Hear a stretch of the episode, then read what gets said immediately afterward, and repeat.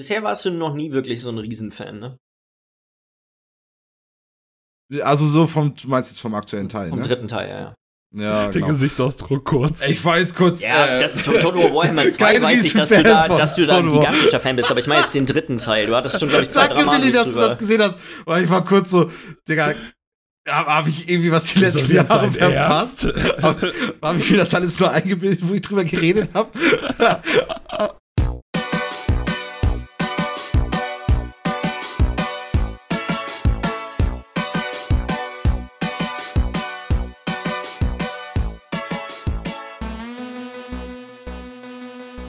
Hallo und herzlich willkommen zur Folge 212 vom Size Podcast. Mein Name ist Jens Eus und ich sitze hier wie immer mit Michi Ax. Guten Tag, hallo. Hallo. Und Lars Weidemann. Moin. Frisch und munter, ihr beide? Oh, geht heute. Geht. Ja, Richtig frisch fühle ich mich nicht. Ja. Ah, Michi. ich hatte eigentlich nicht so wenig Schlaf. Ich bin irgendwie, glaube ich, so gegen drei oder sowas gestern eingepennt. Aber ich fühle mich so, als hätte ich irgendwie nur zwei Stunden gerade gepennt. Weiß auch nicht, so richtig schön mitten in der Tiefschlafphase aufgewacht. Das, ist immer, das ist immer richtig ranzig. Spielt keine Rolle, wie lange man geschlafen hat, wenn es mitten in der Tiefschlafphase ist. ist immer, die erste Stunde ist immer richtig ranzig, dann hochzukommen. Ja, Da gibt's doch auch diese, diese Armbanduhren mit Wecker drin, die, die einen die den gucken, Puls wie du messen. im Bett liegst, ne? Ja. und so, Genau, ja. genau, genau. Und dann halt irgendwie gucken, dass du dann halt, ich glaube, einen höheren Puls dann schon hast oder so und dann dich wecken, wenn du dann halt vielleicht nicht komplett drin bist gerade. Ja. So ein kalter Eimer Wasser direkt über den Kopf. So selbst gebaut, mit dem Wecker verbunden. Wenn der klingelt, wird so ein Seil gezogen und Da dann gibt's kippt so einfach. geile Videos, finde ich, von wo irgendwelche Leute sich diese Wecker selbst gebaut haben, wo du dann irgendwie aus deinem Bett rausgekickt wirst, weil da unten eine riesen Feder dran ist. Dieses eine, dieses eine, wo die Matratze auch einfach nur so geklappt ist Zusammengeklappt. Mitte. und auch mehrfach, weißt du, so, mal, so wirst du jeden Morgen machen. Oh Gott. Ja, aber ich meine, gibt halt echt so Leute. Ich glaube, Miller, du bist doch auch einer der Kandidaten. Wenn du so richtig tief schläfst, dann kann man dich quasi raustragen, oder? Ja, ja. Kriegst wenig mit, wenn du pennst, ne? Ja, also ich kann wirklich, äh, ich könnte so gut wie alles irgendwie durchpennen. Ich meine, mir wurde schon ein fucking Staubsauger ins Zimmer gestellt, um mich aufzuwecken. Einfach an und ich habe das nicht gehört. nice. Ey, also so, ich, ich, ich habe, würde ich sagen, relativ normalen Schlaf, aber wenn so ein Sound dauerhaft ist, der richtig laut ist, dann, also zum Beispiel heute Morgen, heute Morgen hat mich wieder mein Hausmeister geweckt, weil er wieder mit einem ähm, Laubgebläse hier unterwegs ist, einfach so ab kurz vor, was ich, halb acht oder so, keine Ahnung. so, ja, auf jeden, du musst jetzt heftig viel und laut und richtig doll durchgehen. Laub, Hm, Am besten mit dem Staubsauger unten gegen deine Tür immer gegen. Klassiker. Ja. Weiß ja nicht mein Vater, Digga. Was soll der Scheiß? Ist ihm egal, scheiß Studenten. Ja, auf jeden. Das macht er so einmal im Monat, einfach nur aus Spaß. Das verfreut er sich Nee, das macht er- drauf. Das macht er eher fünfmal die Woche. An allen Werktagen. Ja, ihr dürft, ihr hab habt wahrscheinlich kein Blatt Laub mehr bei euch auf dem Parkplatz liegen. Nee, da liegt nie was. Nie. Und ich weiß nicht, ob wir rausgeguckt haben, aber Herbst hat jetzt noch nicht komplett angefangen. Also so, weißt du, es ist Ja. nicht alles voll mit Laub. Also ich. Und Michi, du kennst doch auch noch die alte Wohnung, in der Tami und ich gewohnt haben. Ja, diesem ja. kleinen Innenhof, der Ja. komplett gepflastert ist und da wächst halt so ein bisschen Rasen links und rechts überall raus, aber da ist keine Rasenfläche drauf. Aus irgendeinem Grund dachte dieser eine äh, Hausmeisterdienst mal, dass das hammer sinnvoll wäre, den morgens mal zu mähen. Ich weiß nicht warum. ja, es gibt halt Dinge, die muss man dann, die muss man dann jetzt machen. Die muss man dann jetzt auch wirklich. Also ich denke mal, bei ihm stand auf seiner, auf seiner Abhakliste stand Rasenmähen. Er ist rausgegangen, hat gesehen, da ist minimal Unkraut zwischen den Steinen rausgewachsen. Also zack, wird der Rasenmäher angefeuert und dann Ja. wird er halt gemäht, ne? oh. Gottes Willen. Herrlich. Äh, Mi- Miller, hast du Formel 1 geguckt am Wochenende? Ja, habe ich. Du auch. Ich hab's auch geguckt. Voll, vollständig. Ich hab- ein bisschen, äh, bisschen zu dominant gewesen, aber auch aufregend, sich das anzusehen, muss man sagen. Ja. Ja, Also- ich habe halt, äh, ich musste leider wieder arbeiten und deswegen, das ist immer so scheiße, wenn 15 Uhr, 14 Uhr irgendwie das Rennen anfängt und ich muss eine Stunde später arbeiten. Das heißt, du könntest das halbe Rennen gucken, dann mache ich lieber den äh, kompletten Social Media Entzug über die Arbeit. Meistens kriege ich das auch hin, dass ich nichts mitbekomme und guck's mir dann im Nachhinein nochmal an. Habe ich Ja. wieder so gemacht. War Erste Runden, ersten zwei Runden waren aufregend, würde ich sagen. Und Ja. danach hat es dann echt rapide abgelassen, was äh, war, man hat eigentlich nur darauf gewartet, dass Ferrari wieder sich irgendeinen Schnitzer erlaubt. Das sie ja auch nochmal haben gemacht. sie auch wieder. Haben sie auch nochmal gemacht. Schön in der letzten Runde ihn nochmal. Ich habe mich so gefreut, dass er dann, dass er noch fünf Sekunden abgezogen gekriegt hat. Um Ey. das einmal kurz, äh, einmal kurz zu erklären. Ähm, Ferrari hat sich in der vorletzten Runde dazu äh, entschlossen, Leclerc nochmal in die Box zu schicken, um ihm äh, frische, softe Reifen aufzusetzen, damit er zumindest noch die Chance hat, die schnellste Runde des Rennens zu setzen, weil dann kriegst du auch einen Punkt in der, in der Gesamtwertung. Ähm, nicht nur ist er quasi aus der Box rausgekommen und wurde dann direkt von Alonso überholt, den er dann auch noch wieder erstmal überholen musste, das natürlich so eine Runde komplett für den Arsch macht. Dann ist quasi nicht mehr möglich, eigentlich eine schnellste Runde zu fahren. Er ist auch noch, weil er einen Schaden an seinen Sensoren ziemlich am Anfang des äh, Rennens gehabt hat, äh, zu schnell in der Boxengasse gewesen. Also wurden ihm fünf Sekunden abgezogen. Also ist er sogar noch einen Platz nach hinten gerutscht. Also hat er viel mehr Punkte verloren, als er überhaupt hätte gewinnen können durch diese Aktion. Ja. Also Ärgerlich. typische Ferrari-Aktion wieder.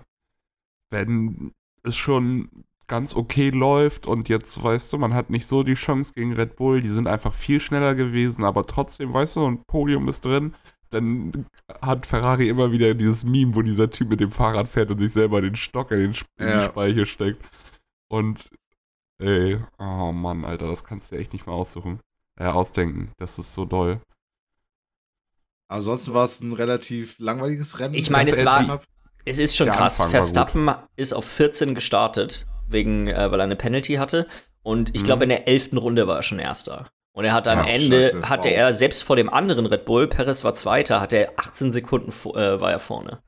Also Ja, er fährt in, einer, in, einer, er fährt in einer anderen Klasse. Nee, also ich würde mal, na klar, gibt es auch so Sachen wie, dass vielleicht das Auto für einen Fahrer besser ist als für den anderen, einfach vom Fahrstil her. Aber 18 Sekunden ist halt schon, das ist noch mal eine ganze Menge. Also Gab es schon mal Doping eigentlich bei Formel 1? Das Ding ist, der, das, der Fahrer wird ja nicht gedopt, wenn, dann wird das Auto eher gedopt. Ja. Äh, äh, äh, Und das hatten wir Das jetzt passiert ja häufig. Mit, ja.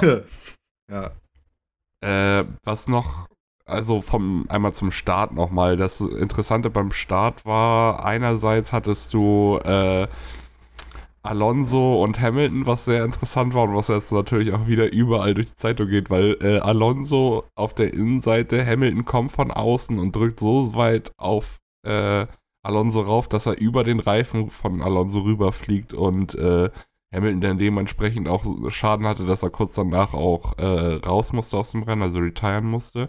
Und dann gab es noch eine schöne äh, Message von Alonso an seinen Mechaniker.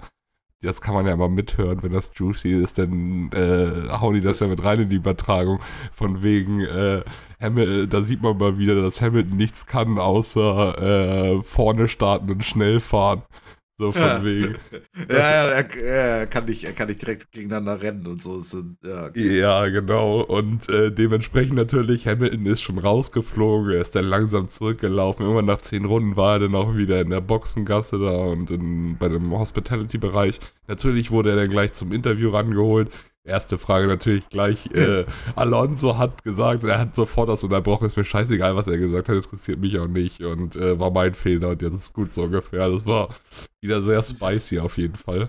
Ja, und dann aber auch direkt dieses Petzen, ne? Dieses direkt dieses. Alonso hat gesagt, Alonso hat gesagt. Und jetzt hast du natürlich in jeder Zeitschrift steht jetzt einerseits äh, Alonso beschwert sich, dass Hamilton kein guter Rennfahrer ist, beziehungsweise äh, Hamilton interessiert gar nicht, was Alonso zu sagen hat und sowas. Ah, jetzt kommen ah, natürlich ah. da dann die ganzen Headlines wieder. Kinderkacke. Also die, die Formel 1 Presse ist wirklich, ob das, das genau das gleiche wie die bunte oder Gala. Es ist wirklich, du kannst Ja. eigentlich keine Formel 1 Artikel dir durchlesen, weil das wirklich nur, das ist eigentlich nur Tratsch. Aber. Ja, es gibt Tratsch ganz- und Drama. es- Ganz bisschen, was ist vielleicht hier und da mal interessant, so von ein, zwei Ja. Internetseiten, aber die Sachen, sag mal, wenn man den Google Newsfeed hat und da mal reinguckt, da brauchst du auf nichts aufklicken. Ja, Also, das kannst du echt vergessen. Andere Sache, die noch interessant war, äh, Bottas, der ja auch, glaube ich, Geburtstag hatte, wenn ich das richtig mitbekommen habe. Äh, der wurde nochmal schön äh, in, ins äh, hier, Gravel. Äh, Kies. Kie- ins Kiesbett gestoßen. Und zwar ist er, äh, ist Latifi äh, von der Strecke runtergekommen, hat sich gedreht und hat dann beim wieder zurück auf die Strecke schlittern während des Drehens noch. Bottas wollte ausweichen, konnte nicht ganz, ihn noch so ein ganz bisschen hinten erwischt. Bottas dreht sich um 180 Grad, liegt im Kiesbett und kommt da halt nicht mehr raus. Das, da musste ich auch so verarscht fühlen, wenn du in der ersten Runde, ohne dass du selber schon, du willst einfach nur ausweichen, wirst irgendwie noch so ein bisschen erwischt, weil der andere verkackt. Und das Witzige ist auch, Latifi dreht sein Auto und fährt weiter und Bottas sitzt da im Kies und kann nicht weiterfahren, muss aufhören. Oh. Ja, der hatte anscheinend auch einen guten Geburtstag. Ja, ansonsten, das Rennen war, war okay. Also es ist jetzt nicht super krass viel passiert, Verstappen. Und also die Red Bulls waren halt einfach zu schnell, als dass es irgendwie spannend um den Sieg wurde. Und äh, ja, war aber, ein, war aber ein gutes Rennen, fand ich. Also ich hab's, hat Okay. mir Spaß gemacht. Ja. Okay, würde ich sagen. Miller, wollen wir direkt dann mit Spielen weitermachen? Ich glaube, da hast du nämlich was Passendes parat, richtig? Ja, ich habe äh, den F1 Manager 2022 gezockt. Also ich hatte nicht viel Zeit jetzt die letzte Woche. Aber wenn ich Zeit hatte, dann habe ich den Schinken gespielt. Michi freut sich auch schon, dass so. es weitergeht. Vom, vom Formel 1 Rennen Ja, am Sonntag rüber zum Formel 1 Manager, damit wir danach dann über iRacing reden können. Alter, Alter Scheiße, ey. Viel Spaß. Oh. Äh, ja, sollte eigentlich, so wie ich das verstanden habe, erst heute rauskommen. Oder heute ist, glaube ich, der offizielle Release-Tag. Aber äh, Ende letzter Woche, ich weiß gar nicht mehr, Mittwoch, Donnerstag oder so, hat mich ein Kumpel angeschrieben und meinte, ja, hast du schon vom Formel 1 Manager gehört? Meine ich so, ja, es kommt doch jetzt aber erst nächste, Anfang nächster Woche raus. Oder so, nee, nee, wenn du das vorbestellt hast, dann kannst du ihn auf Steam schon zocken. Und das wurde ein bisschen schlecht kommuniziert, also gleich auf Steam gekauft, installiert und gib ihm. Und ich bin so heftig süchtig. Also wirklich, jede freie Minute habe ich bisher da reingesteckt. Zwischendurch mal ein, zwei Runden LOL nochmal abends, wenn die anderen da sind, aber dann geht's wieder rein in den Formel 1 Manager. Es ist halt sehr, ich habe ja schon öfter erzählt, Motors, im Motorsport Manager habe ich ja viel gespielt. Es ist sehr ähnlich wie der Motorsport Manager. Ich würde sagen, es ist ein Motorsport Manager 2 mit aber ein paar äh, Fehlern, Problemen, die der Motorsport-Manager 1 schon ganz gut hinbekommen hat, hinbekommen hat, wie zum Beispiel, äh, was sehr ärgerlich ist, Reifen und äh, Reifen zum Beispiel, die verschiedenen Reifentypen machen so wenig aus, dass es eigentlich kaum merkbar ist. Es ist scheißegal, welchen Reifen du fährst. Dementsprechend nimmst du immer den härtesten Reifen, weil der am längsten kann, weil äh, der Boxenstopp kostet dich natürlich Zeit. Das heißt, du willst eine Ein-Stop-Strategie fahren. Dadurch ist die Zwei-Stopp-Strategie fällt in jedem Rennen bisher, was ich gemacht habe. Ich habe jetzt, bin jetzt im zehnten Rennen von 22, also halben Kalender durch. Es hat sich noch nicht einmal gelohnt, eine Zwei-Stopp-Strategie zu fahren. Was ja, wenn man sich die richtige Saison dieses Jahr anguckt, doch ab und zu eher der Fall ist, dass das interessanter wird. Das ist in dem Spiel scheißegal, weil die Reifen sind alle gleich schnell. Das heißt, du willst einfach bloß so lange wie möglich draußen bleiben. Einer der wichtigsten Aspe taktischen Aspekte. Ja, das Zumindest ist halt sehr ärgerlich. Das macht jetzt nicht so viel aus, wenn du äh, das richtige Team wählst, weil die Rennen sind trotzdem mega spannend. Also du sitzt da wirklich teilweise, das, das Geile an dem Ding ist ja auch, dass die einen richtig guten 3D-Modus haben, wie ich finde. Motorsport Manager, das sah immer weird aus. Das ist alles nur so, das war einfach bloß eine Zeichnung zu den Zahlen, die da im Hintergrund berechnet wurden irgendwie. Und jetzt wirkt das wirklich so, als wenn diese Autos da richtig über die, also es fühlt sich einfach ein bisschen realer an, der 3D-Modus. Dadurch, du sitzt da und guckst dir so ein Rennen an und äh, ich weiß gar nicht, also so eine Stunde guckst du mindestens schon, weil die ersten drei, vier, fünf Runden einfach auf einfacher Geschwindigkeit guckst du zu, wie als wenn du Formel 1 im, äh, im Fernsehen guckst, wenn sich das dann langsam alles so ein bisschen, äh, jeder ist auf seiner Position, keine Kämpfe oder so mehr, dann, dann spulst du mal ein bisschen vor, bis wieder irgendwas passiert und du bist wieder da und guckst das Rennen einfach zu. Es ist einfach mega geil, was das angeht. Das ist wirklich, also äh, der Kumpel, der mir geschrieben hat, meint auch sein erstes Rennen, was er gemacht hat, hat er komplett geguckt. Er saß da zwei Stunden und hat dieses Rennen gemacht. wow. Also, das ist wirklich, das macht mega Spaß. Was richtig gut auch ist, ist, ähm, sie haben das Grundsystem vom Motorsport Manager fast eins zu eins genommen, aber darauf gut aufgebaut. Es gab zum Beispiel so ein paar Sachen, wie du deine äh, Autoteile entwickelst und sowas, was irgendwie, da musstest du denn den besseren Ingenieur haben, weil der hat dann so bestimmte Perk Points, dadurch kriegst du Punkte da rein und so. Das war alles ein bisschen verwirrend und auch nicht so. Erklärt? Ja, nee, es war auch einfach so komisch, weil es dann nachher einfach nur noch darum ging, du brauchst den besten Ingenieur, der die besten Perks hat, weil der macht dir den besten neuen Motor, wenn du jetzt einen neuen Motor herstellen willst. Was eh schon schwachsinnig ist, einen neuen Motor mitten in der Saison herzustellen, so. Weil äh, funktioniert nicht ganz so. Das ist jetzt viel besser aufgeteilt. Du hast jetzt Gearbox, Motor und ERS, was du, wo du deine Teile zur Verfügung hast die du am Anfang der Saison bekommst. Und wenn du dann halt die verbraucht hast und neue brauchst, musst du Geld bezahlen und kriegst Gridstrafen. Und dann hast du deine sechs äh, aerodynamischen Flächen, also Chassis, äh, Underfloor, Frontwing, Heck, Backwing, äh, Sidepods und Suspension. Das sind die sechs Parts, die du hast, die du stetig verbesserst.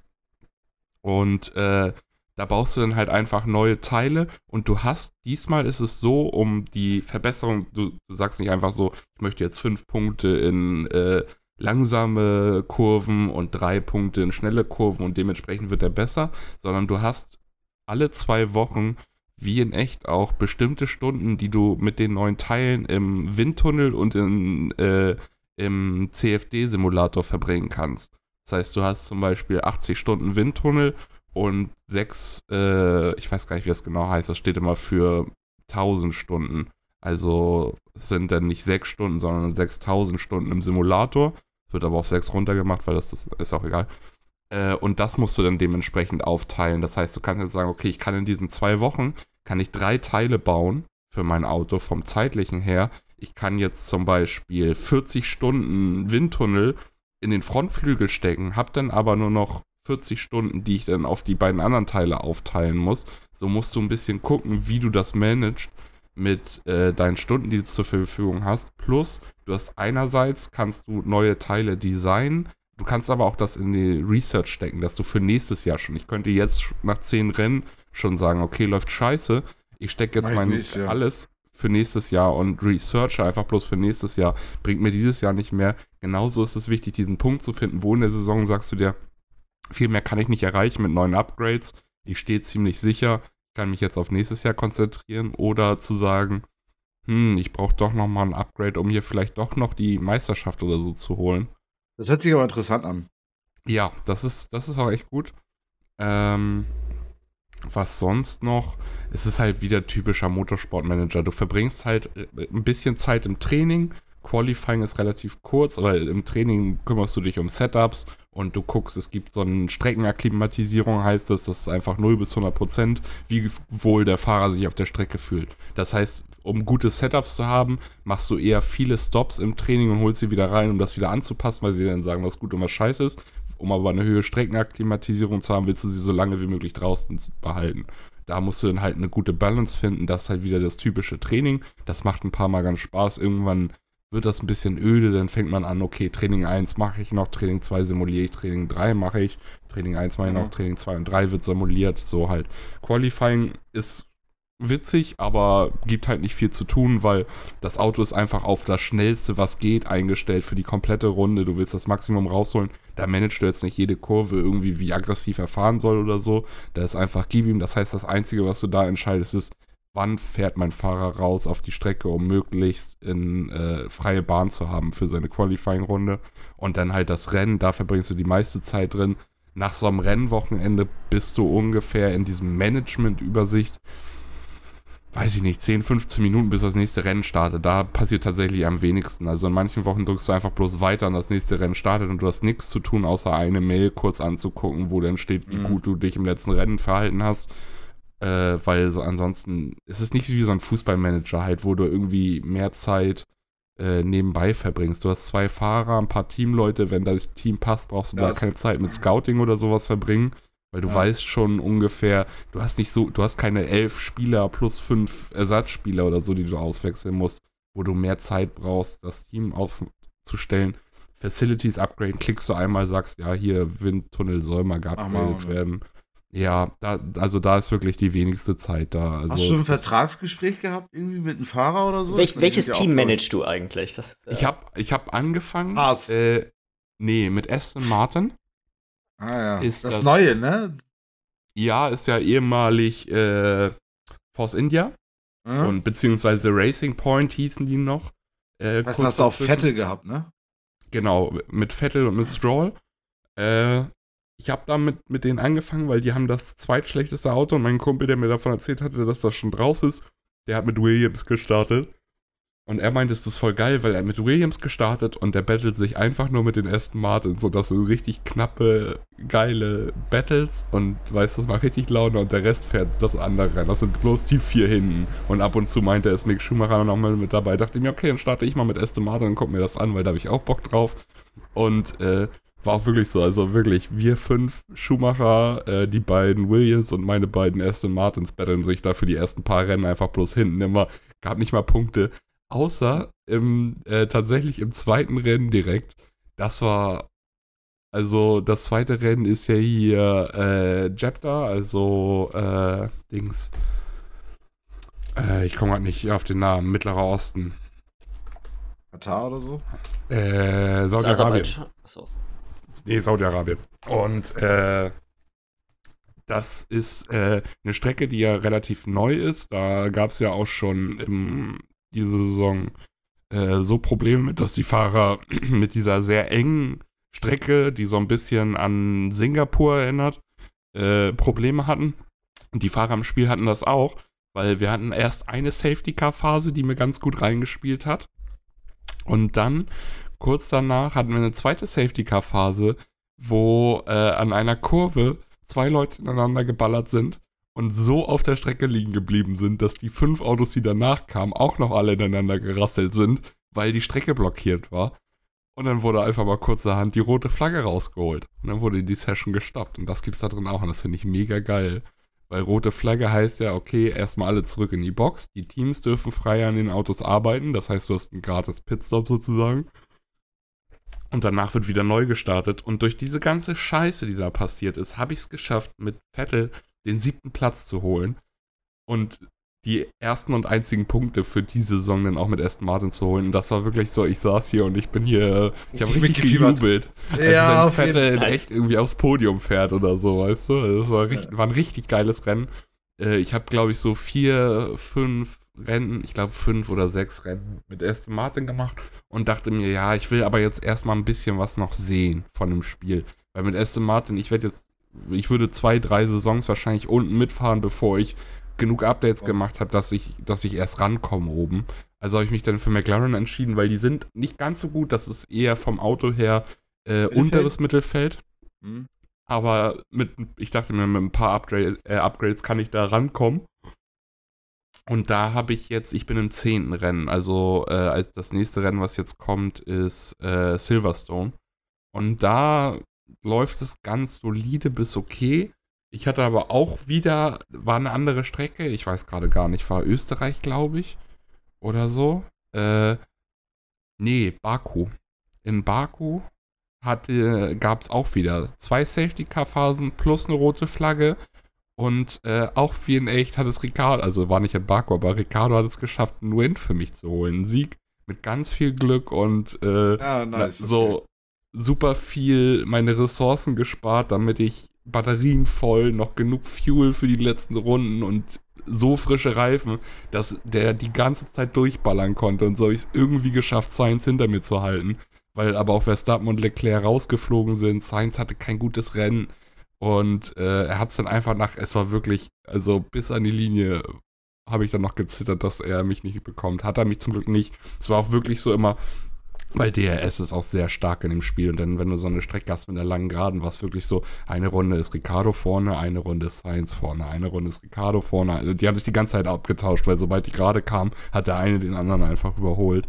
Aber der andere konnte dann immer dranbleiben und ich, es hat wirklich perfekt gepasst.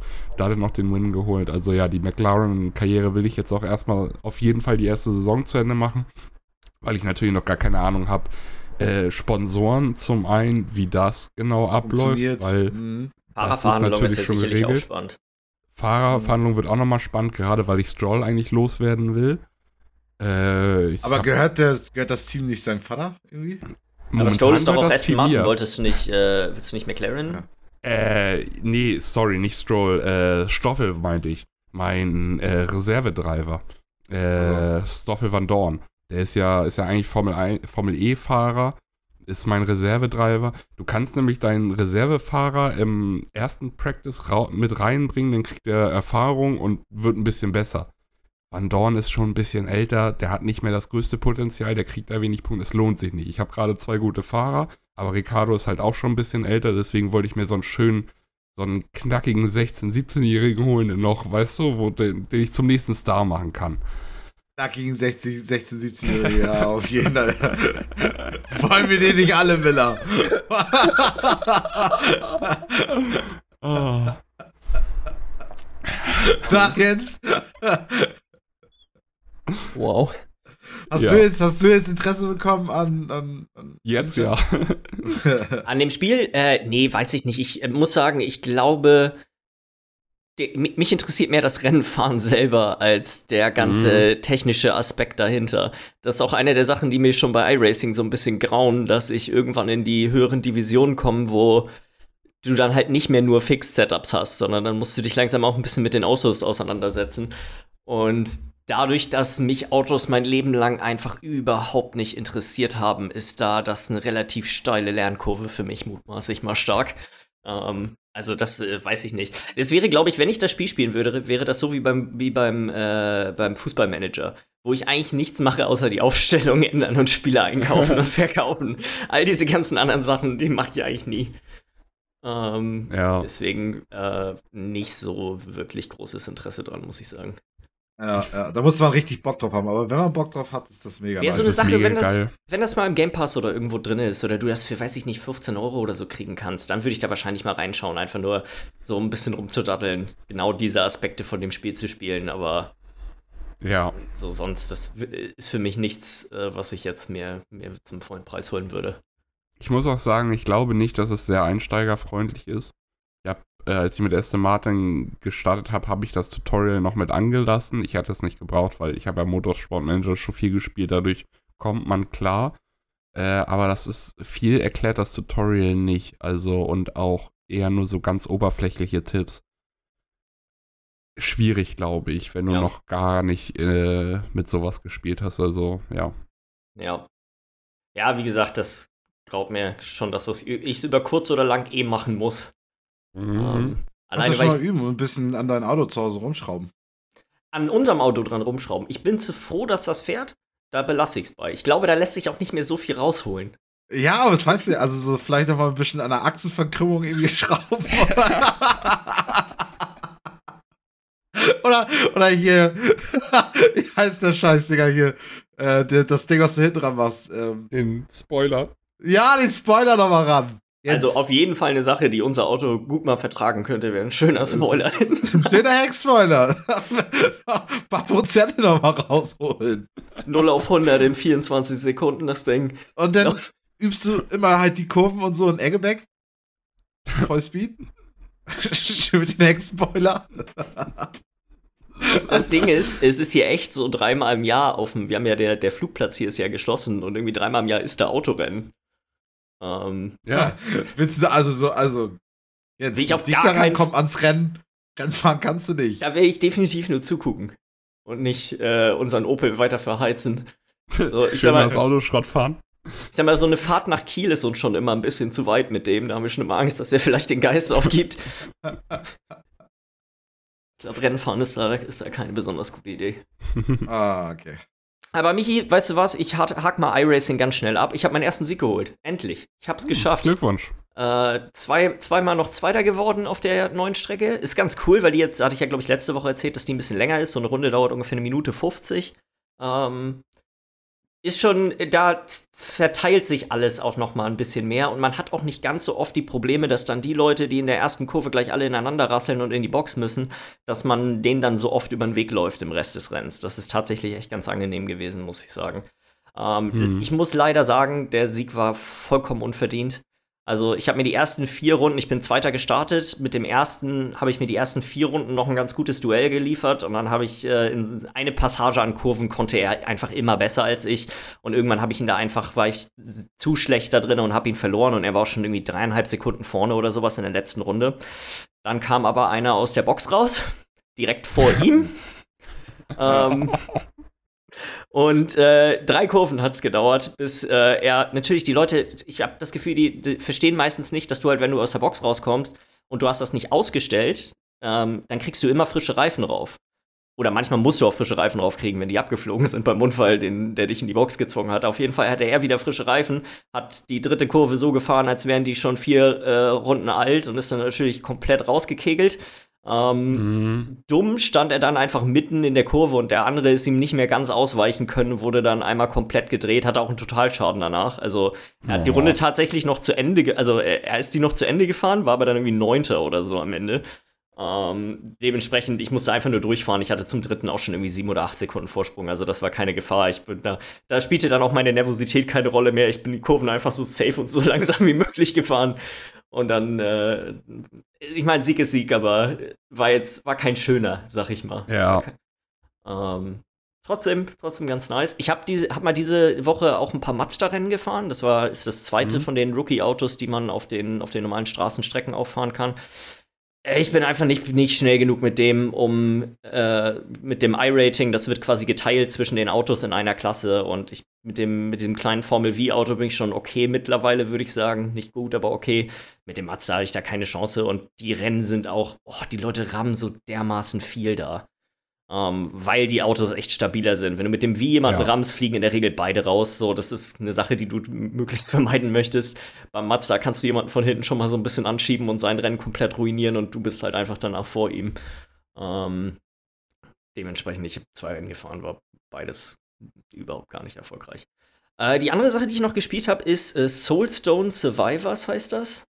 Äh, ich, es ist sowas ist wie. Das von Vampire Survivors? Äh, ist das vom gleichen Studio? Ich, es ist, sag mal, es ist das gleiche Spiel mehr oder weniger.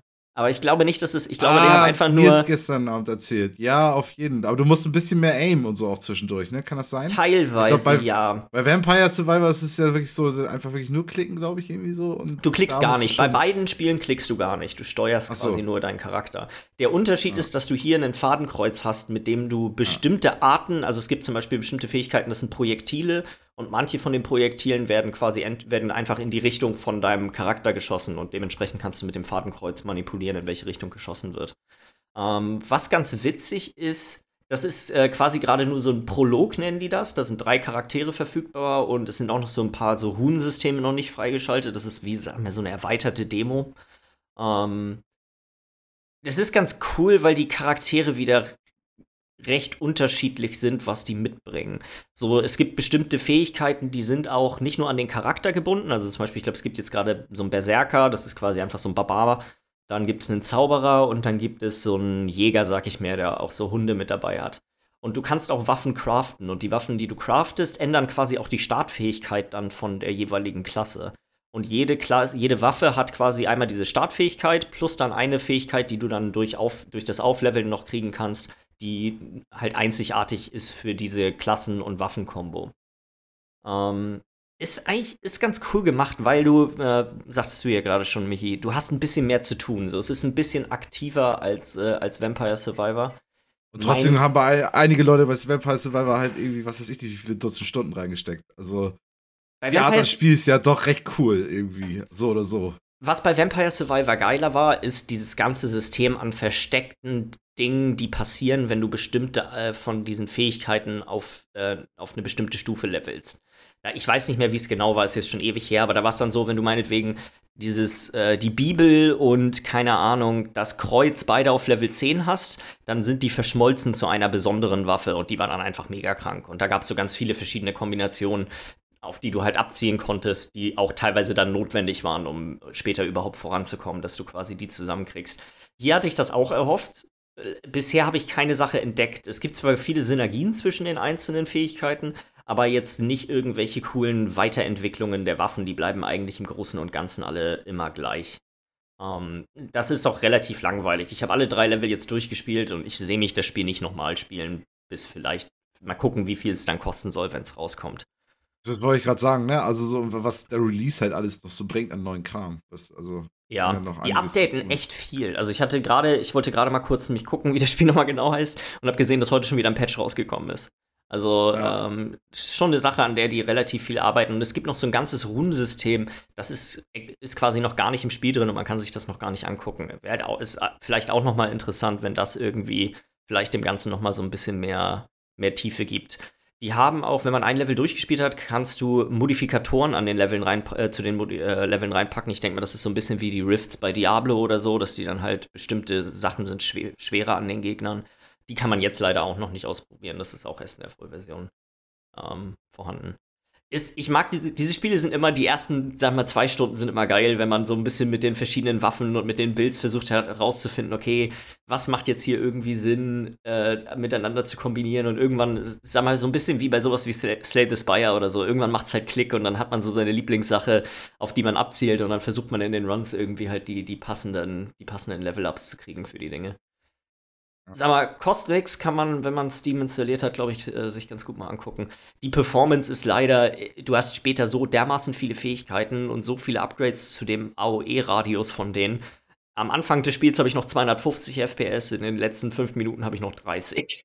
Mhm. Oh, ja. ja. Ähm, so, die, die allgemeine Übersicht in dem Spiel ist extrem schlecht, weil du auch viel ausweichen musst. Du hast auch so eine Rolle, mit der du quasi ähm, Sachen, durch Sachen durchgehen kannst und sowas. Das, ich, ich wüsste aber auch nicht, wie sie das unbedingt lösen können in dem Spiel. Das vom ganzen Aufbau her ist, ist, ist es halt einfach super chaotisch. Äh, Michi, was hast du denn Feines gespielt? Also, mein alter Liebling, Total War Warhammer 3 ja jetzt, hat das große Update bekommen, wo du alle drei Spiele jetzt vereint hast. Das ist ja das, der letzte Teil von der Trilogie. Und da habe ich jetzt schon ein bisschen gespielt. Ähm, ich sag mal, ich habe mir noch nicht richtig Gedanken dazu gemacht, was, äh, was ich dazu sagen möchte, so bisher. Ähm, deswegen möchte ich Bisher warst du noch so nie wirklich so ein Riesenfan, ne? Also so vom, du meinst jetzt vom aktuellen Teil, vom ne? Vom dritten Teil, ja, ja. Ja, Der genau. Gesichtsausdruck kurz. Ich weiß kurz. Ja, äh, das ist Total Warhammer 2 weiß ich, dass du da, dass du da ein gigantischer Fan bist, aber ich meine jetzt den dritten Teil. Du hattest schon, glaube ich, zwei, drei Mal Billy, dass drüber. du das gesehen hast. Weil ich war kurz so, Digga, habe hab ich irgendwie was die letzten Jahre verpasst? Habe hab ich mir das alles nur eingebildet, wo ich drüber geredet habe? alles. ähm, nee, also so, genau, der dritte Teil fing halt sehr bescheiden doch an. Also so, anfangs da war, dachte ich ja noch, okay, das ist richtig geiles Spiel. Dann, so nach ein paar Wochen habe ich dann gemerkt, okay, das ist doch relativ immer das Gleiche, was du da machen musst. Und das ist doch nicht so geil. Und jetzt ist halt diese Sandbox draußen, auf die ich die ganze Zeit gewandelt habe. Und meine ersten ähm, Eindrücke davon sind super geil irgendwie so. Aber wie gesagt, das, ich will halt noch mal irgendwie ein bisschen mehr noch zocken irgendwie von der ganzen Geschichte, bevor ja. ich da irgendwie. Ist das noch, noch wird da noch reingehen. aktiv dran gearbeitet an dem Spiel? Ist doch diese erste, ja. ist ja erst im März rausgekommen, ne? Ja, genau. Und äh, also so, Alter, Spiel, im Grunde geht das Spiel jetzt erst los. Äh, die haben jetzt mit dem Release von dieser, von dieser kombinierten Karte, von dieser kombinierten Weltkarte von der Fantasy-Welt, äh, haben sie die Spielerzahlen vervierfacht auf Steam. So, du hattest, das ist auch so, ich finde das so witzig, weil wir haben ja so in den letzten Jahren so diese Diskussion viel auch angefangen mit, wie viel wird das gespielt im Vergleich zu dem, wie zum Beispiel bei Battlefield 2042, wo du dann sehen konntest, okay, dann haben Leute angefangen, Battlefield 1 mehr zu spielen als Battlefield 2042. Und hier war es jetzt auch so, dass Leute jetzt angefangen haben, äh, innerhalb dieses halben Jahres ähm, mehr den zweiten Teil zu spielen als den dritten. Weil die da einfach mehr Bock drauf hatten. Und jetzt kannst du halt sehen, okay, das, das sieht recht gesund aus ganz viele Leute spielen jetzt den dritten Teil, was ja auch toll ist, weil du musst ja den ersten und zweiten Teil haben, damit du diese kombinierte Map vom dritten Teil überhaupt erst spielen kannst. Ah, okay. Und du musst praktisch den ersten und zweiten Teil geholt haben und, und wenn du dann äh, Concurrent äh, Player Peak irgendwie sind 100.000 Leute jetzt, also ja, jetzt geht das Spiel irgendwie gefühlt erst richtig los und ja, da wird noch ordentlich dran gearbeitet, da wird noch einiges kommen. Ja. Äh, wollen wir die News weitermachen? Ja. Wollen wir kurz einmal über die paar Sachen noch sprechen, die bei der Opening Night Live, wir hatten da ja letzte Woche lief das ja quasi während wir den Podcast aufgenommen hatten und wir haben es äh, nicht geschafft, während nebenbei so ein bisschen zu, noch weiter zuzugucken. Mhm. Es Nee, ist jetzt ich auch war nicht, ja auch beschäftigt damit, Herr der Ringe zu verteidigen. Oh Mann, oh, das war so nice. Traum. Freue mich schon ein bisschen auf die. Ich bin Es tut gespannt mir auch leid, dass ich war ein bisschen sehr grob, muss ich sagen. Tut mir leid, Jens. Ich fand das, fand das nicht schlimm. Muss ich sagen. War, war alles in Ordnung, Michi. Okay. Ähm, Freitag ich, geht's ich, los, oder? Geht's Freitag Ja. los? Am 3., ne? Ja, am dritten ist ja ein Samstag, oder? Ja. Zweite hatte ich. Am 2. gedacht. Ach so, okay. ich dachte hatte, auch ich am hatte, zweiten. Dann, ich hatte Ja. irgendwie dritten im Kopf dann. Ähm, Opening Night Live, so ein paar Sachen, die vielleicht noch ganz interessant sein könnten. Ähm, es wurde das neue Spiel von den Subnautica-Entwicklern äh, Was ja, gezeigt. Unknown Worlds Aber haben sie das gezeigt. Und sieht was das komplett ist. anders aus. Mal taktisches? RPG. ja, rundenbasiertes Taktisch, äh, Taktik-RPG. Und was hatten wir vorher nochmal spekuliert, dass das äh, Subnautica im Weltall wird oder so? Ja, genau. Man wusste, dass es ein Sci-Fi-Spiel wird. Das hatten die irgendwann schon mal im, im, im Voraus angekündigt. Äh, was ganz cool ist, ist der Look, finde ich, von dem Spiel, weil das alles so ein bisschen so wie, sag mal, so, so ein bisschen wie mit Warhammer-Figuren äh, Spielen Ja, aufgebaut ist. So, du hast quasi, das sind alles so Spielfiguren, die du quasi einsetzt und du kannst die auch alle separat voneinander äh, selber bemalen und solche Geschichten. Ist halt irgendwie, glaube ich, spricht auch wieder ein ganz spezifisches Publikum an. Das ist so, glaube ich, wieder so ein bisschen Also, so ein. ist Hammernische, was die da irgendwie. Äh, Die Sache, die es vielleicht wollen, noch, die Sache, die es vielleicht noch ein bisschen dem ganzen Massenappeal gibt, ist, dass das Spiel von ähm, Brandon Sanderson geschrieben wird. ey, ich bin gerade dabei, die zu googeln, weil ich wollte nämlich auch gerade sagen, Wheel of Time hat der nämlich gemacht. Ähm, Der Wheel of Time hat der, zu, hat der zu Ende geschrieben. Der äh, Autor Ah, von ja. dem Buch ist gestorben und er hat quasi vor seinem Tod hat er ihm erlaubt, ähm, der, ich glaube, Mistborn ist mit einer von den ähm, Ist seine. Hauptserie, und die diese. Stormlight Archives und so. Also der hat schon super viele äh, recht erfolgreiche Fantasy-Bücher geschrieben. Ich glaube, es ist mit einer der erfolgreichsten äh, Fantasy-Autoren so unserer Ja, Zeit der Zeit. Wikipedia-Artikel hier ist auch riesig, gerade zu den Typen. Ja, auf jeden Fall. Äh, aber trotzdem dann auch crazy, dass da dann so ein Taktik-RPG äh, RPG da gearbeitet wurde, irgendwie. Ja, ja, finde ich irgendwie, bin ich, bin ich gespannt drauf, weil es halt wirklich wieder was komplett, also es ist ja wirklich ganz was anderes, es hat ja nichts miteinander zu tun. Mhm. Ähm, Habt ihr einer von euch beiden, Miller, du bist ja so ein, äh, so ein, nicht, äh, so ein Survival-Spiel-Fan. Hast du Subnautica mal gespielt? Ja, ich hab's mal gespielt, aber ich hab's nie so super lange gespielt. Ja, Weil, bisschen reingezockt und dann. ja, das Spiel ist mega nice eigentlich, aber es ist nicht, ich bin, das ist so, als wenn du meine Nische an Spielen einem breiten Publikum bringen willst, weißt du? ja, Du hast halt da noch andere Aspekte drin, die das Ganze äh, ein bisschen zugänglicher machen. Dadurch fehlt mir aber dann irgendwie ein bisschen die Spezialisierung in die kleinen einzelnen Bereiche, wie die Basis noch irgendwie ein bisschen besser aufbauen und sowas. Und Subnautica geht es ja auch mehr darum, ganz auf dem auf Es ist mehr Erkunden. und auch, und Ja. auch die Story, glaube ich, ist da auch noch mal ein bisschen mehr Ja. im Vordergrund gerückt, als jetzt bei vielen von den anderen Spielen, die du Ja. so spielst. Ja, das heißt, das Ding hat Qualitäten, aber halt nicht die Qualitäten, die du suchst. Oder gesucht in hast. so einem Spiel, genau, es ist Ja. mehr äh, halt für die breite Masse gedacht. So. Es ist aber trotzdem ein super Spiel, also. Äh, was wurde noch angekündigt? Es gibt neues Tales from the Borderlands von Telltale Games. Es kommt sogar dieses Jahr noch raus, am 21. Oktober. Ich fand den ersten Teil ist, glaube ich, vielleicht mein Lieblings-Telltale-Spiel. Also Ist das. das von den Telltale-Machern? Ist es doch eben nicht. Ach Oder so, ja, also es ist von dem-? Äh, nee, das, das ist wieder von. Oh, jetzt. Eins, so, es gibt zwei neue Telltale-Games, also Telltale-artige Games. Eins von den beiden ist nicht von Telltale. Äh, So, es gibt eins, das ist The Expanse und ich meine, das ist das offizielle Telltale. Aber weiß Du ich nicht genau. Developer Telltale Games steht hier. Ja, okay, gut, aber es gibt auch noch ein neues, das ist The Expanse, das praktisch, ähm, das genauso aussieht wie ein Telltale-Game, aber kein, nicht von Telltale ist. Guck gerade, ich kontrolliere es hier gerade noch mal einmal auf der Steam-Seite. Ja, ich bin 1920 geboren. Äh, nee, das ist tatsächlich vom äh, Gearbox selber. Aber genau, stimmt. Äh, die, das ist von äh, Ding, die, da sind die Leute, die den ersten Teil gemacht haben, arbeiten da. Die arbeiten Schreiber sind von, genau, also es ist nicht richtig von Telltale selber, aber es gibt von Ja. Telltale, von der Firma, gibt es auch Expanse. ein neues The Expanse, genau. Das war, wurde auch auf äh, Opening Night Live gezeigt, glaube ich, ne? Genau, genau. Ähm, dann wurde noch, warte mal, was ist denn, vorhin hatte ich noch irgendwas gesehen, was ich eigentlich echt noch ganz spannend fand. Äh, dieses Lies of P, habt ihr das gesehen? Das kommt auch im Game Pass noch raus. Äh, ich glaube, entweder diesen äh, September oder Oktober. Ähm, da spielt das man. das- Pi- das ist das Pinocchio-Spiel. Das ist Ist das so, Bloodborne. ich wollte gerade sagen, das ist dieses Dark Souls-Ding, ne? ja. Ich habe nur die Bilder gesehen. Du spielst ja Pinocchio. ja, das ist ein Pinocchio-Spiel. Spielt deine Nase eine Rolle?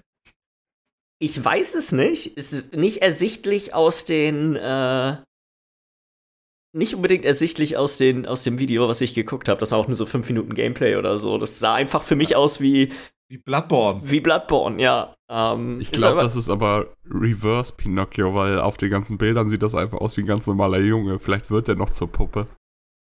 ja, kannst du haben. Äh, und dann doch das äh, hier High on Life. Der Trailer war, glaube ich, das, was gerade am Ende des Podcasts lief, wo wir dann danach noch ein bisschen reingeguckt haben. Das ist ja das Spiel von ähm, Justin Roiland mit der redenden Waffe. Und ich hatte mir äh, im Nachhinein jetzt noch mal so ein 20 Minuten Gameplay oder sowas davon äh, angeguckt. Und ich muss sagen, ich bin ges vorsichtig gespannt darauf. So, das, das Gameplay davon sieht irgendwie nicht so super spannend. Es ist halt ein irgendwie relativ generischer Shooter, aber so vereinzelte von den Gags, muss ich sagen, landeten schon echt ganz gut. So, das ist, könnte, das könnte eine lustige Angelegenheit sein, wenn das nicht jetzt ein brutal langes Spiel ist. Ich weiß nicht, wie gut ich Ja. das aushalte über zwölf Stunden, aber über sechs ist vielleicht ein, wäre vielleicht so ein Zeitrahmen, wo das ganz, ganz cool sein könnte. Kommt das nicht auch wieder auf den Game Pass auch? Also Kommt auch im Game Pass, genau. kann man wieder easy reingucken. Ja. Ähm, und anstatt mal einer Spieleverschiebung, Gotham Knights kommt früher raus als erwartet, auch schon am 21. Oktober. ja. Ähm, sonst äh, waren eigentlich nicht mehr so viele groß interessante Dinge drin. Es gibt bald einen Podcast mit Hideo Kojima, der nur auf Spotify, ne? der nur auf Spotify Die rauskommt. Ankündigung. So, woran, woran arbeitet Hideo Kojima jetzt die letzte, in letzter Zeit? So, weißt du, und alle sitzen da und freuen sich. Und guten Podcast ist auch spannend. Will ich jetzt nicht runtermachen, aber so. Ich bin ich, ich, ich äh, werde auf jeden Fall mal reinhören. Er ist ja doch immer eine recht interessante Person, ihm zuzuhören, was er so. Was glaubst du, wie die das machen im Podcast? Haben die das auch gesagt? Er wird, vert, wird äh, vertont auf Englisch. ja, ja. Also es wird, glaube ich, so wie ich das verstanden habe, zwei Versionen geben. Mit Mit Untertiteln für Untertiteln, Podcast. musst du mit deiner, wenn du unterwegs Podcast hast, musst du mit einer VR-Brille rumlaufen. Ja. Das haben wir safe beim Autofahren. Ja. Äh, und Dead Island 2 ist tatsächlich ein echtes Spiel, was existiert. Ich glaube, das letzte Mal, dass wir das gesehen haben, ist sieben Jahre her oder so, sechs Mhm. Jahre her. Ist schon auf jeden Fall ewig. Äh, kommt in, im Februar, am 3. Februar, glaube ich, nächstes Jahr raus. Sieht irgendwie wieder wie ein Dead Island-Spiel aus. Was ja nichts Verkehrtes ist, glaube ich. was an sich nichts verkehrt ist. Das sind wieder diese Spiele, die sind eigentlich immer, die sind, die sind halt lustig zu spielen. Das sind nicht unbedingt gute Spiele, muss man sagen. Mhm. Ähm, ich hoffe, dass es wieder einen Koop-Modus gibt, weil ich weiß, ich weiß gar nicht mehr, welcher Teil davon das war. Der zweite? Der zweite? Ich Beide. glaube, waren beide Koop? Ich weiß nicht, ob- vielleicht, dann habe ich vielleicht den ersten gar nicht gespielt. Ich glaube nicht, der zweite war das, äh, den ich damals mit einem Kumpel zusammen häufiger mal gedaddelt habe. Und das ist schon eine, eigentlich echt eine gute Gaudi. Ich meine, es wir sind beide. aus- Ja, weil wir haben das zusammengespielt. Ich meine, wir haben den ersten haben wir durchgespielt im Koop und den zweiten haben wir nur angefangen, oder? War das nicht irgendwie so? Irgendwie so, irgendwie so. Ja. Weil ich meine, beide gibt es Koop, ja. Äh, dann nicht auf der Opening Night Live angekündigt, aber jetzt, äh, ich glaube, vorgestern ein äh, neues Mafia-Spiel ist in Arbeit. Ähm, Gerücht ist, dass es quasi vor dem ersten Teil spielen soll, was mich ein bisschen traurig macht. Ich hatte irgendwie gehofft, dass sie da vielleicht den Schritt in die Moderne wagen, so zumindest so halbmoderne. Mhm. Ähm, würde, könnte ich mir auch vorstellen, dass das dem Erfolg des Spiels ganz gut tun würde, weil so viele, ich meine, jetzt ist gerade Saints Row rausgekommen, was, sag mal, ein GTA-artiges Spiel ist. Ich, so wie ich das verstanden habe, hat sich das bisher auch echt gut verkauft, obwohl es extrem schlechte Bewertungen Schlecht übergekriegt hat. Ja. Ähm, also so, der, ich glaube, dass einfach es viele Leute gibt, die extrem hungrig sind nach so GTA-artigen Spielen. Zumal, ich meine, GTA Ja. ist für 2013 rausgekommen, glaube ich. Ähm, ist auch zehn Jahre jetzt schon her. Ja, ja. Ähm, ich finde das Setting zwar eigentlich ganz cool, aber irgendwie so, das ist, die Spiele können dann, sind halt dann auch wieder irgendwie nur für, für ein bestimmtes Publikum irgendwie da. Was diese Ja. Art an Spielen halt hinkriegen muss, ist diese Welt halt zu füllen mit Aktivitäten, die Spaß machen. Das, das kriegen die Klone von GTA immer nicht hin. Das kriegt GTA selber nur irgendwie hin. Ja, für Ja. mich ist das gar nicht so wichtig, weil ich verbringe meistens eigentlich, ich spiele meistens die Story eigentlich nur. So, die Welt muss lebendig wirken. Die Aktivitäten nebenbei sind immer so Dinge, weißt du, so, sowas wie jetzt, keine Ahnung, Dart oder so. Das spiele ich genau einmal. So, Aber das ist genau das. Die müssen dir vorgaukeln, das kriegt GTA ja super hin, dass du da super viel machen kannst. Ja. Und du fühlst dich selber so erschlagen, dass du das gar nicht alles machst und gar nicht merkst, dass das gar nicht so viel Kram ist. Aber was kannst du GTA machen? Du hast deine Bowlingbahn, du hast, weißt du, diese paar Sachen. Du hast diese Stranger-Mission, wo du rumgehst und äh, ab und zu mal so eine kleine Mini-Mission hast, die sehr verrückt sind. Und ansonsten fährst du mit einem Auto rum, weißt du, viel und mehr das macht die Welt machen. ja lebendig. Also so, du ja. brauchst ja nicht, du brauchst ja nicht Map-Marker bis zum geht nicht mehr wie, wie die Assassin's Creed-Spiele, sondern du musst einfach nur das Gefühl haben, dass da was geht. Ja. Das ist, erinnert mich so ein bisschen an, an so eine Quote von Mass Effect-Entwickler, der mal meinte, okay, nur 10% der Leute nehmen hier Renegade, also die böse Variante von den äh, Redeoptionen. Aber das ist egal, weil du musst den Leuten zumindest das Gefühl geben, dass sie eine andere Option haben ja. können damit sie das Gefühl haben von Entscheidungen. Auch wenn die meisten Leute eh die gute Variante nehmen. Mhm. Ich finde, Watch Dogs 2 hat da meiner Meinung nach echt sehr gute, also die, die, Welt wirkte lebendig und voll, weil du ja auch, du konntest ja die ganzen Leute alle scannen und konntest sehen, was, was quasi die machen. So, das ver, verpasst dem Ganzen, finde ich irgendwie, selbst wenn das auch nur eine Illusion ist, das einfach nur zufällig generiert, wer das ist und was der macht und all diese ganzen Sachen, aber so, das ist da und dann hast du halt dieses, diese ganzen Interaktionen mit der Spielwelt, so du kannst den Verkehr anhalten durch dein, weißt du, wenn du die, die, die, Sachen hackst und du hast halt auch genug Verkehr, du hast genug Fußgänger da. Das sind eher so die Sachen, die ich finde ich immer wichtig finde, dass ja. du nicht in einer leeren Welt rumläufst, die, in der quasi niemand anderes außer dir wirklich ist. Ja.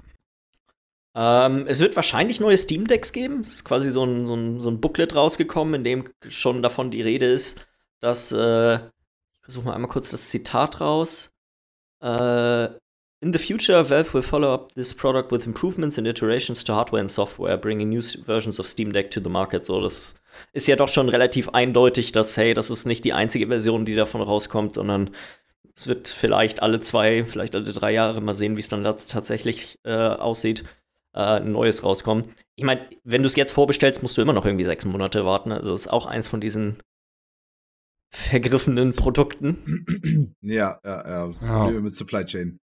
Ähm, ja, ich finde es gut, weil ich finde, auf dem Handheld-Markt tut das, glaube ich, glaube ich, ganz gut, dass es da noch mehr Optionen gibt. Und einer Spiele ist dann die Switch im Vergleich dazu ja richtig veraltet, ne? Äh, super veraltet. Die einzige Sache, die die Switch immer für sich haben wird, ist, Nintendo macht nur Spiele für die Switch. Ja, genau. Ja. Ähm, ja, also, weiß ich nicht. Ist auch so, ich, bin ich an sich auch nicht total uninteressiert dran irgendwie. Ich, leider kann man das nirgendwo ausprobieren. Ich würde müssen, man kann, man kann sich ja Videos angucken und das Ding sieht halt wirklich groß aus. Also ich finde die Switch schon an der Grenze dazu, dass es noch wirklich ein Handheld ist, den du tatsächlich mit dir irgendwo mit hinnehmen kannst. So klar, du kannst damit, wenn du im Bus oder im Zug länger sitzt, kannst du damit wunderbar spielen. Aber es ist nicht wie früher noch ein Gameboy, den du einfach mal schnell in den Rucksack schmeißt und dann kannst du mal irgendwo fünf Minuten daddeln, wenn du wartest. Ähm, und das äh, Steam Deck ist ja noch mal, noch mal bedeutend viel größer. Da bin ich mir halt unsicher, welchen, welchen Mehrwert das dann hat, wenn man es realistisch auch nur zu Hause benutzt. Ja. ja, genau, weil schön im Bus sitzen und der Nachbar hat halt kaum Platz, weil du da halt, weißt du, der muss halt, den musst du halt immer mit einbeziehen. Ja, ja, und auch das Halten. Du kannst ja, weißt du, wenn du dann da sitzt, du willst ja, ich, willst ja nicht so einen, so einen fetten Knochen für zwei Stunden in der Hand halten. Das ist dann ja auch nochmal ein Faktor, der irgendwie damit reinspielt. Äh, wo wir da quasi dann dabei sind, äh, Phil Spencer hat auch schon gesagt, dass man noch mit, auch bei der Series X weiter mit äh, Lieferengpässen noch bis 2023 rechnen kann. Also das Weihnachtsgeschäft wird immer noch nicht äh, wahrscheinlich so ablaufen, wie die sich das gerne vorstellen. Finde ich ganz spannend, weil wir jetzt mittlerweile, wir kommen, wir sind jetzt zwei Jahre sind die, sind die Dinge draußen. Ich glaube, ein halb, also zweieinhalb Jahre waren die alten Konsolen äh, alt, als wir das erste Mal von den Pro-Versionen und der Series X gehört haben.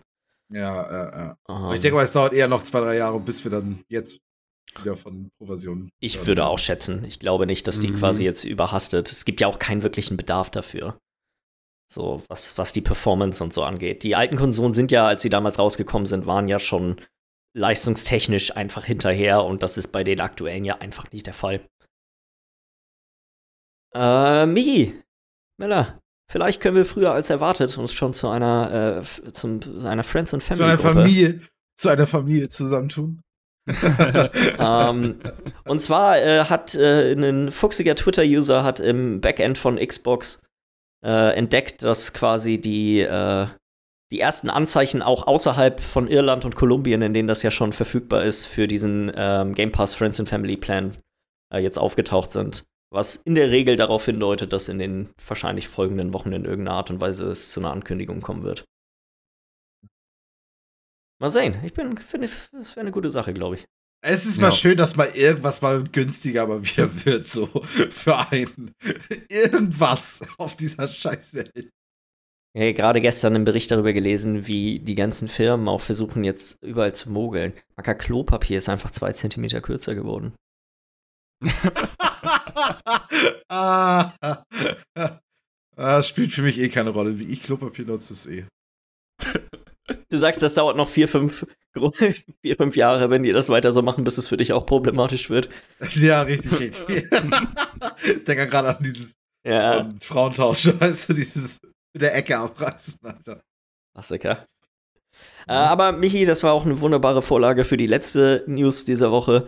Und zwar hat äh, Sony den Preis der PlayStation in Europa, Japan und Teilen von Nordamerika äh, angehoben. Um hier zum Beispiel kostet jetzt die ähm, Version mit Laufwerk kostet jetzt 549 Euro, also 50 Euro teurer. Und äh, die kleinere Version kostet, glaube ich, jetzt 3, äh, 4,95. Äh, 4,49 so. Auch 50 Euro teurer. Ja, ja, ja. Und auch fast weltweit, ne? Bis auf USA irgendwie. Nur in, äh, in Amerika haben sie es nicht gemacht, genau. So ziemlich ja. überall anders eigentlich. Ähm, interessanterweise natürlich Microsoft und äh, Nintendo gleich die Möglichkeit, äh, die, die, die Chance gewittert und äh, gesagt, hey, zumindest vorerst machen wir das nicht. Ähm, ja.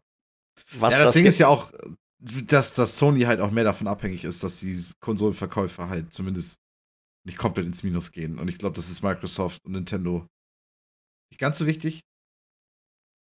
Ja, da ist, da ist wahrscheinlich was Wahres dran. Ich glaube, die, die Switch befindet sich, sag mal, in, in, den, in den eher späteren Jahren ihres Lebenszykluses und äh, gehen die Verkaufszahlen natürlich schon nach hinten. Ähm, und Microsoft haben wir hier oft genug drüber gesprochen, ne? Solange man wollen, ja. die Nachfrage nicht decken kann, die da ist, kannst du so lange den Preis vom Ding her anheben, bis die Nachfrage genau gedeckt ist. Und also. Ja, Sony es ist, macht es ist vom Ding richtig. her, es ist gratis Geld, solange sie da noch nicht hinterherkommen. Ja. Weil die Dinger werden so oder so verkauft, solange die wieder auf den Markt kommen. Und ja. was man ja auch sagen muss, die geben ja auch mehr Geld jetzt gerade aus, um die herzustellen. Also, ja. das wegen ist ja Engpässen. wegen den Engpässen, weil alles einfach deutlich teurer ist. Ähm, ähm, Amazon war, war kurz äh, im Gespräch, dass sie EA kaufen, ne? Ja, das war, das Gerücht hatte ich überall gelesen und keine 20 Minuten später hatte sich das schon später erledigt. War, aber es hatte sich tatsächlich auch die EA-Aktie dadurch auch erhöht, ne? Ja. Also wirklich auch massiv irgendwie. Und äh, keine Ahnung, würde fast ein Kauf sein, der Sinn macht, finde ich. Aber gut, sie haben ja gesagt, nee, ist nicht, ist nichts dran.